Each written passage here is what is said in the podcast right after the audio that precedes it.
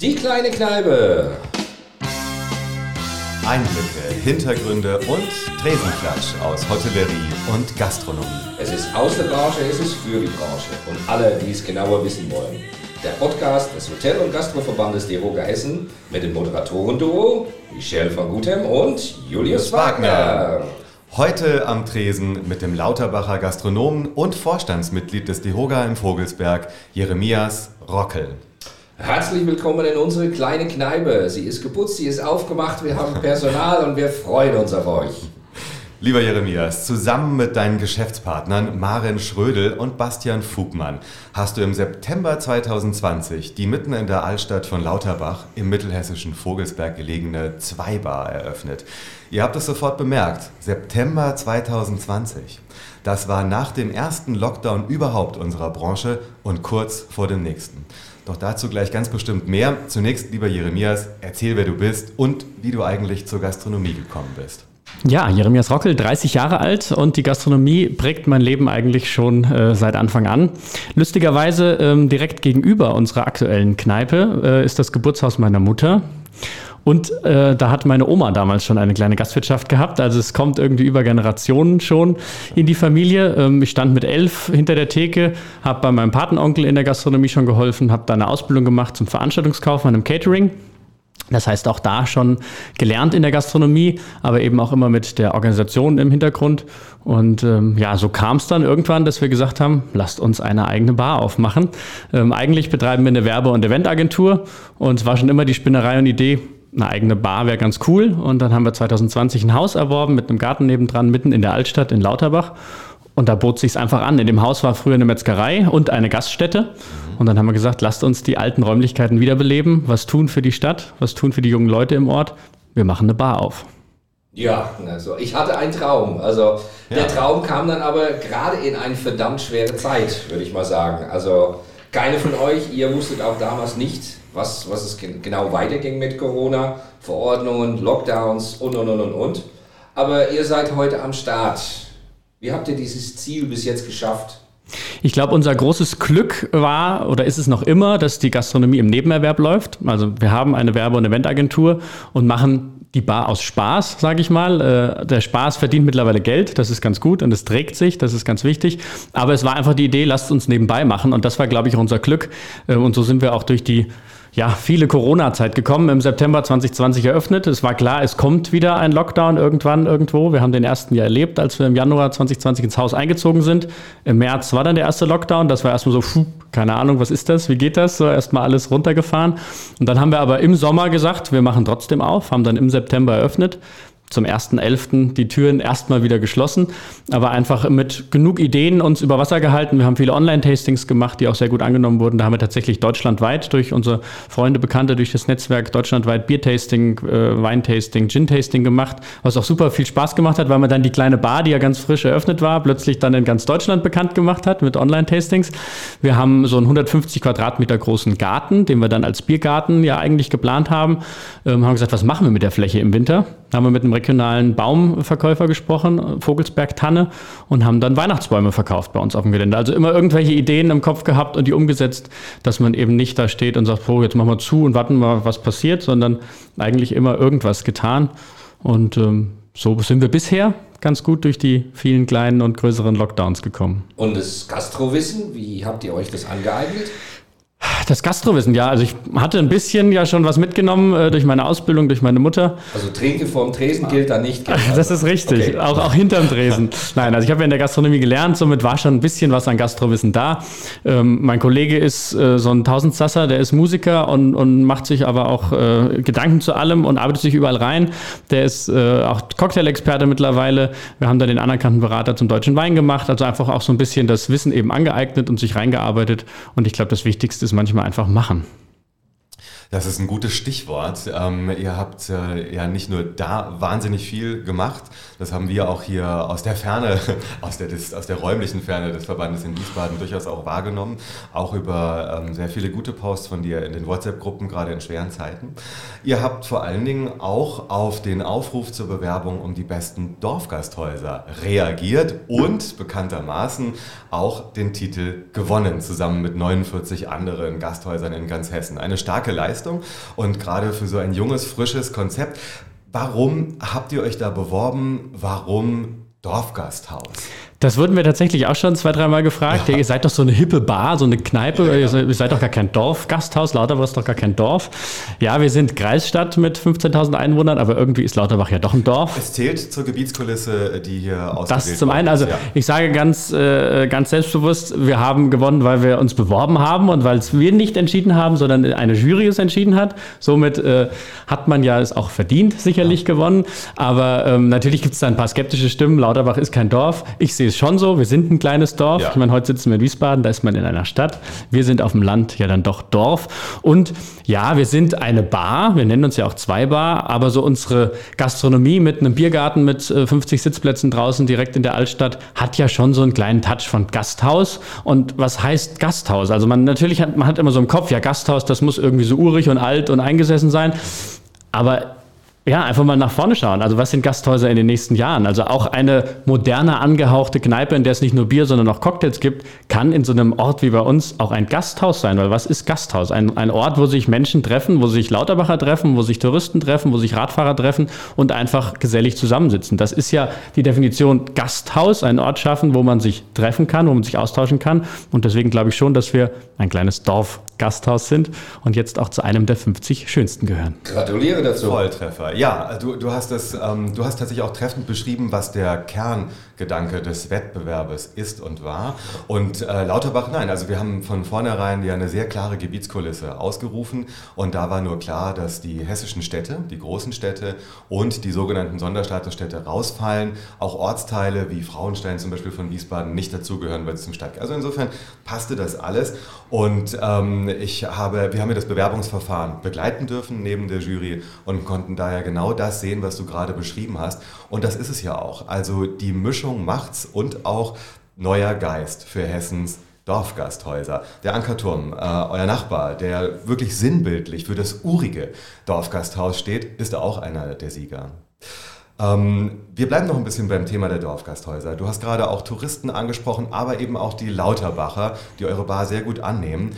Gerade mit Blick auf die äh, Thematik, dass viele Menschen das Land wieder entdecken, auch junge Menschen, durch die Corona-Pandemie im Homeoffice leichter auch mal in Lauterbach arbeiten können, obwohl ihr Job eigentlich in Frankfurt ist. Wie bewertest du die Bedeutung und die Rolle der Gasthäuser, der Gastronomie insgesamt um als Ort attraktiv zu sein? Ich glaube, es ist wichtig und wird immer wichtiger. Also das war auch so der Grund, warum wir eigentlich die Zweibar aufgemacht haben.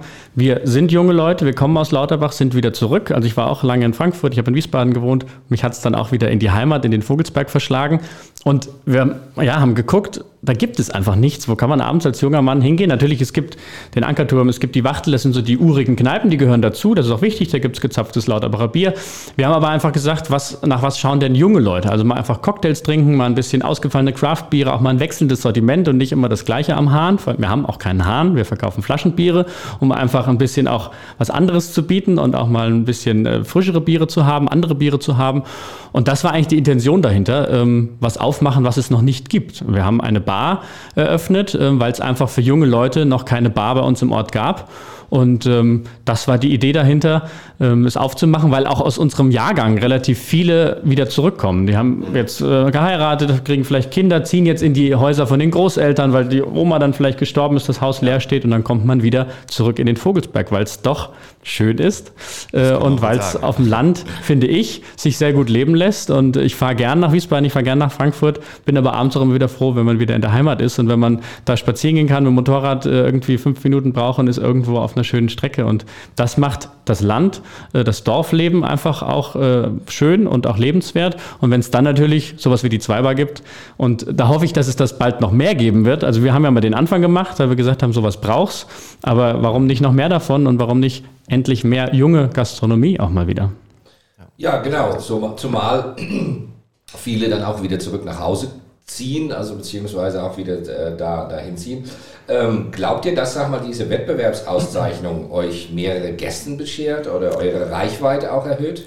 Das glauben wir und haben wir äh, in einem Beispiel jetzt auch schon mitbekommen. Wir hatten ähm, kurz vor der Ehrung, die war ja dienstags und äh, wir waren ja einer der drei äh, Gasthäuser, die schon in dem ADAC-Magazin veröffentlicht wurden. Und wir hatten tatsächlich an dem, an dem Sonntag vor der Preisverleihung hatten wir schon äh, vier Leute aus, ich glaube, sie kamen irgendwo auch aus dem Frankfurter Raum, hatten das ADAC-Magazin in der Hand und haben gesagt, oh, wir haben hier gesehen, die Zweiber, das sieht doch ganz nett aus. Wir waren hier in der Gegend im Urlaub, sind wir doch gleich mal vorbeigekommen. Also man wird wahrgenommen, cool. auch eben in der überregionalen Werbung. Und das war auch der Gedanke dahinter, also gerade das Marketing, wir machen es auch beruflicher mit der, mit der Werbeagentur, ähm, ist ganz wichtig, dass man eben auch über die Region hinaus bekannter wird. Fulda kennt uns sicherlich, Lauterbach kennt uns sowieso, aber einfach auch über die Grenzen des Vogelsbergs hinaus nochmal zeigen, da gibt es junge Gastronomie und ähm, da kann man hingehen. Auch dafür ist dieser Award ja sicherlich nicht verkehrt. Und es gibt Leute, die ein ADAC-Heft lesen. Ist auch wichtig. Bei einer Auflage von äh, über drei Millionen kann man das hoffen. Ja, ja und ähm, schön ist natürlich auch, dass, also das war die Vorabnennung, das fanden wir ganz stark.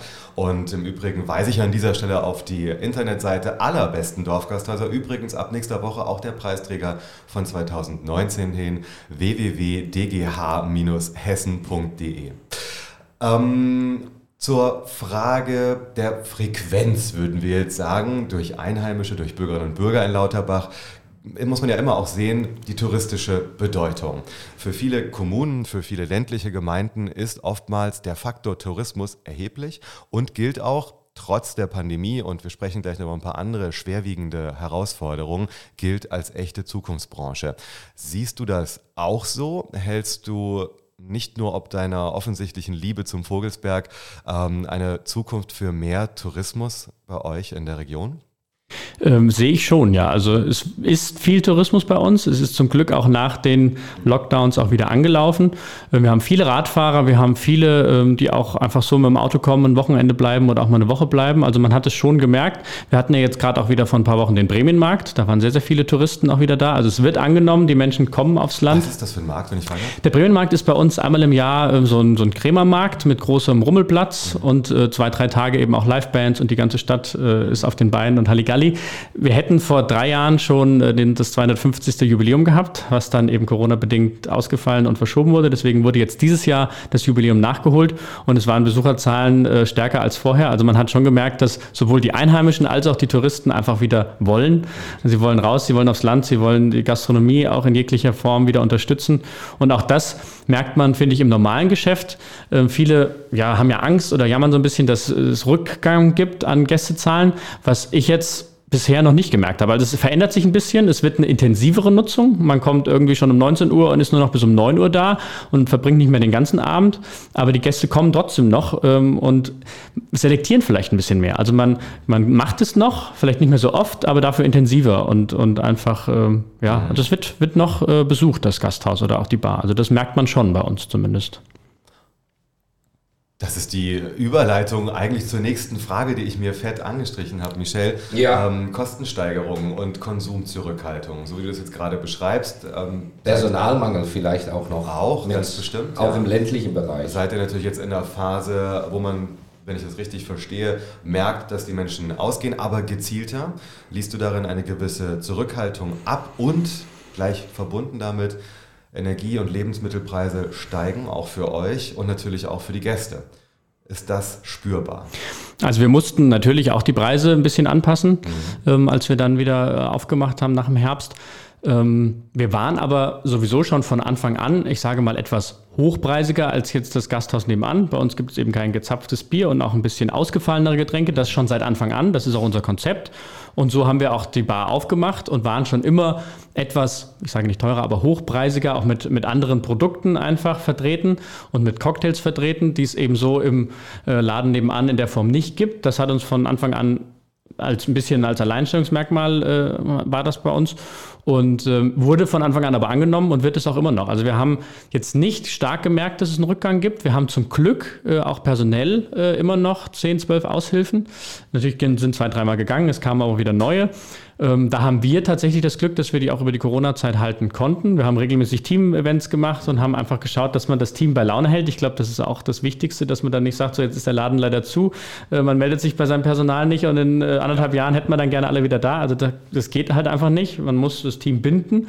Ähm, wir haben viele junge Leute, das ist auch sehr schön. Es sind Schüler, Studenten, die uns aushelfen, aber auch ein paar ältere, wo wir auch wissen, die bleiben auch. Also wir haben auch so ein, so ein Team an, an festem Personal, was einfach ähm, beständig da ist sicherlich ein bisschen wechselndes Personal, das gehört dazu. Aber wir können toi toi toi noch nicht jammern. Also ich erlebe es, ich bin ja auch im Vorstand äh, vom ja, Dehoga ja. Vogelsberg, bei anderen Gasthäusern, die jetzt teilweise auch aufhören, aufgeben, weil kein junger Nachwuchs nachkommt. Gerade in der Küche ist es ja noch viel schlimmer als im Service. Mal eine Aushilfe im Service, das macht man mal gerne, aber eine Ausbildung, das ist, glaube ich, das große Problem aktuell. Äh, eine Ausbildung in der Gastronomie ist noch irgendwie so verpönt, ja generell im Handwerk. Das, da gehört, glaube ich, noch viel dazu, dass man das attraktiver gestaltet oder den Eltern sicherlich auch äh, mitgibt, gibt, dass ein Handwerksberuf eigentlich einem akademischen Beruf auch gleichzustellen ist. Das ist, glaube ich, das unsere große Aufgabe die nächsten Jahre, dass wir das hinkriegen. Ähm, aber bisher bei uns, toi toi toi, kein großer Rückgang und auch personell sind wir soweit noch gut aufgestellt und hoffen, dass das die nächste Zeit auch so bleiben wird. Na, dann drücken wir mal die Daumen. Ja, es ist natürlich ein Rückgang und äh, was man auch noch erwähnen muss, Regionalität steht auch bei euch hoch im Kurs. Hessen à la carte Betrieb geworden, zertifiziert worden dieses Jahr auch. Also ja, wir sind äh, ganz rege und, und mischen überall mit. Das ist auch so schon immer unsere Intention gewesen. Einfach viel Staub aufwirbeln und dann äh, kriegt man uns auch mit. Und wir sind gerne überall dabei und, und schauen, dass wir eben auch am Puls der Zeit sind. Hessen à la carte, genau, mit regionalen Produkten. Wir haben vor kurzem dann eben auch Kleinigkeiten an Speisen eingeführt, dass wir nicht nur eine Getränke-Gastronomie sind, sondern eben auch mit regionalen Speisen.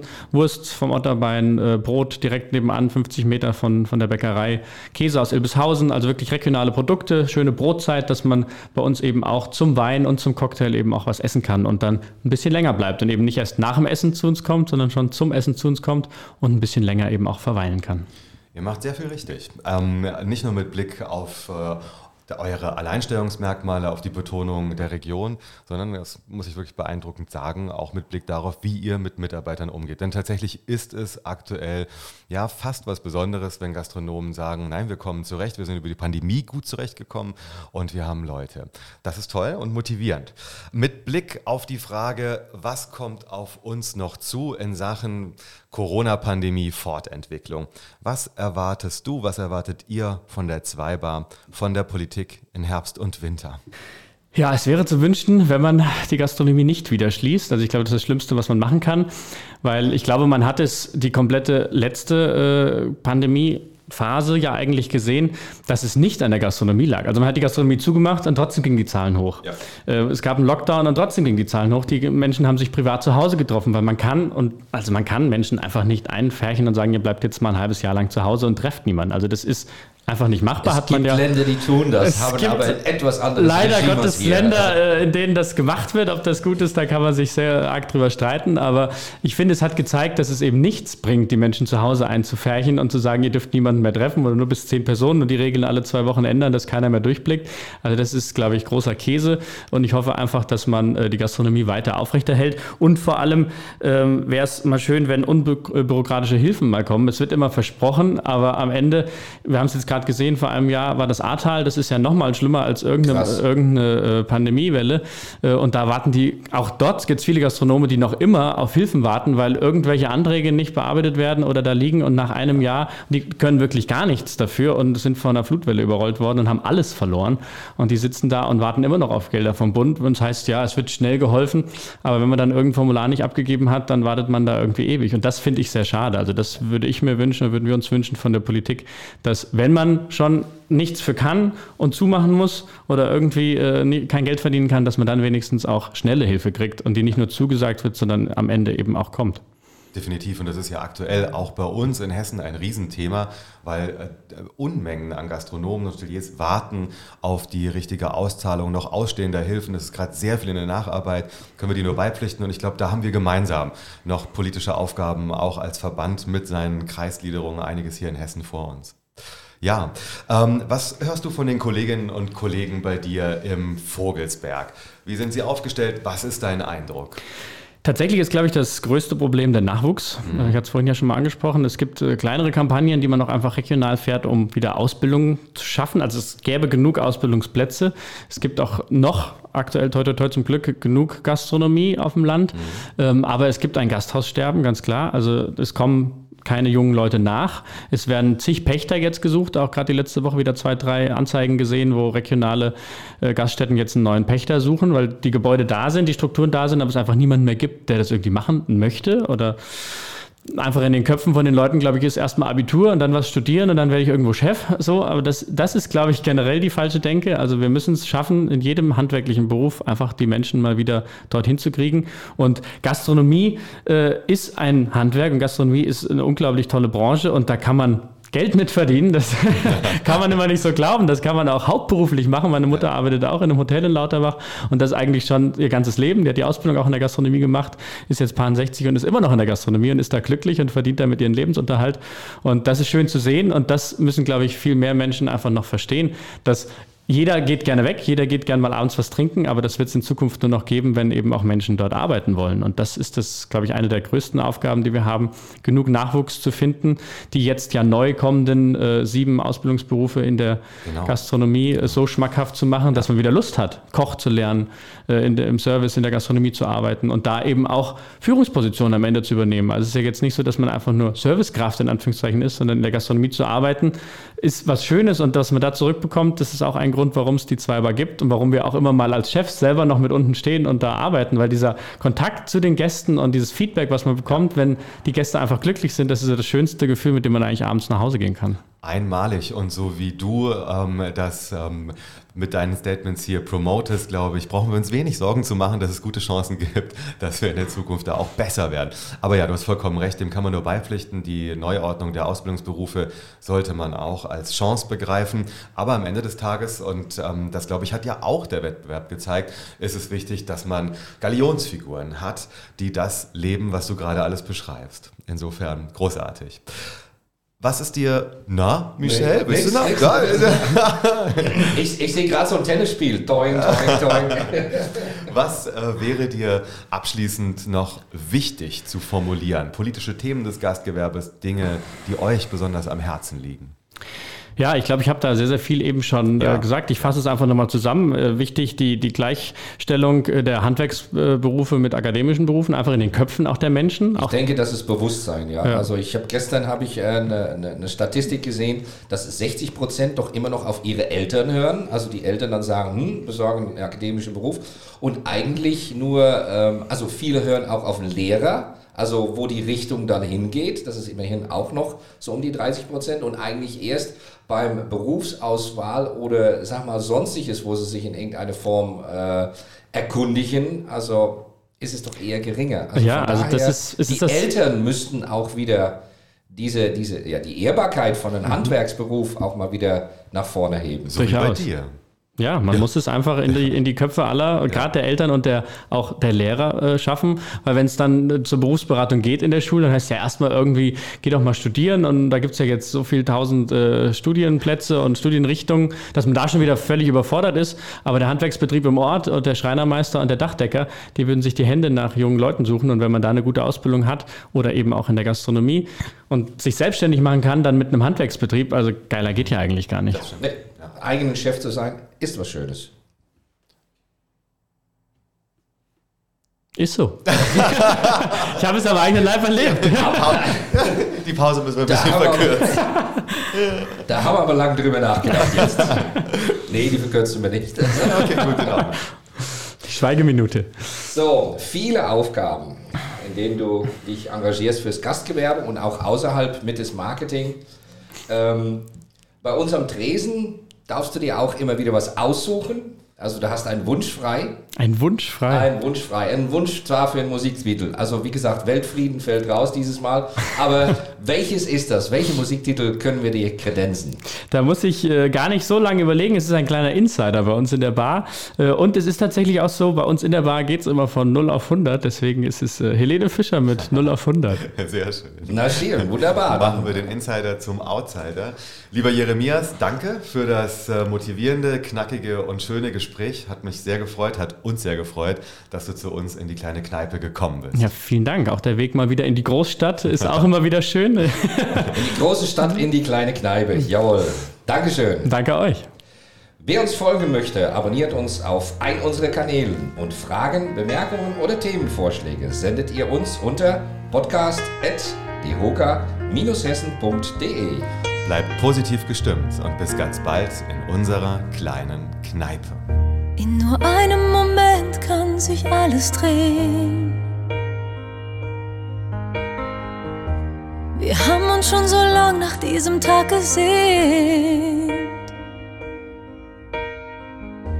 Der Himmel voller Lichter, wir sind mittendrin. Und jeder Schritt bis jetzt macht plötzlich Sinn. Wie oft haben wir gelacht und geweint, nur um hier und jetzt Geschichte zu schreiben. Ich will, dass dieses Gefühl für immer bleibt. Jeder Pulsschlag 0 auf 100. Und ich weiß, dass du das Gleiche fühlst wie ich, wenn die Euphorie durch deine Adern schießt, weil der Augenblick jetzt alles für uns ist. Jeder Pulsschlag 0 auf 100. Und auf einmal steht die Welt kurz still. Und der Himmel bricht auf.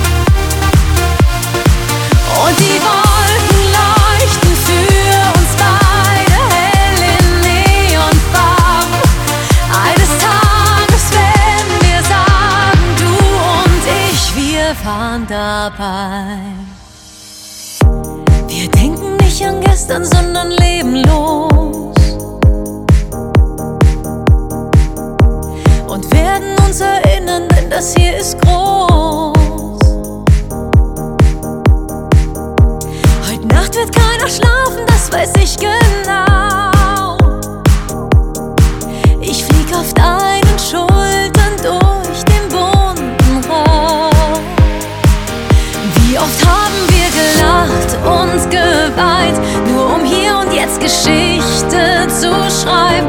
Ich will, dass dieses Gefühl für immer bleibt. Jeder Pulsschlag 0 auf 100. Und ich weiß, dass du das Gleiche fühlst wie ich, wenn die Euphorie durch deine Adern schießt, weil der Augenblick jetzt alles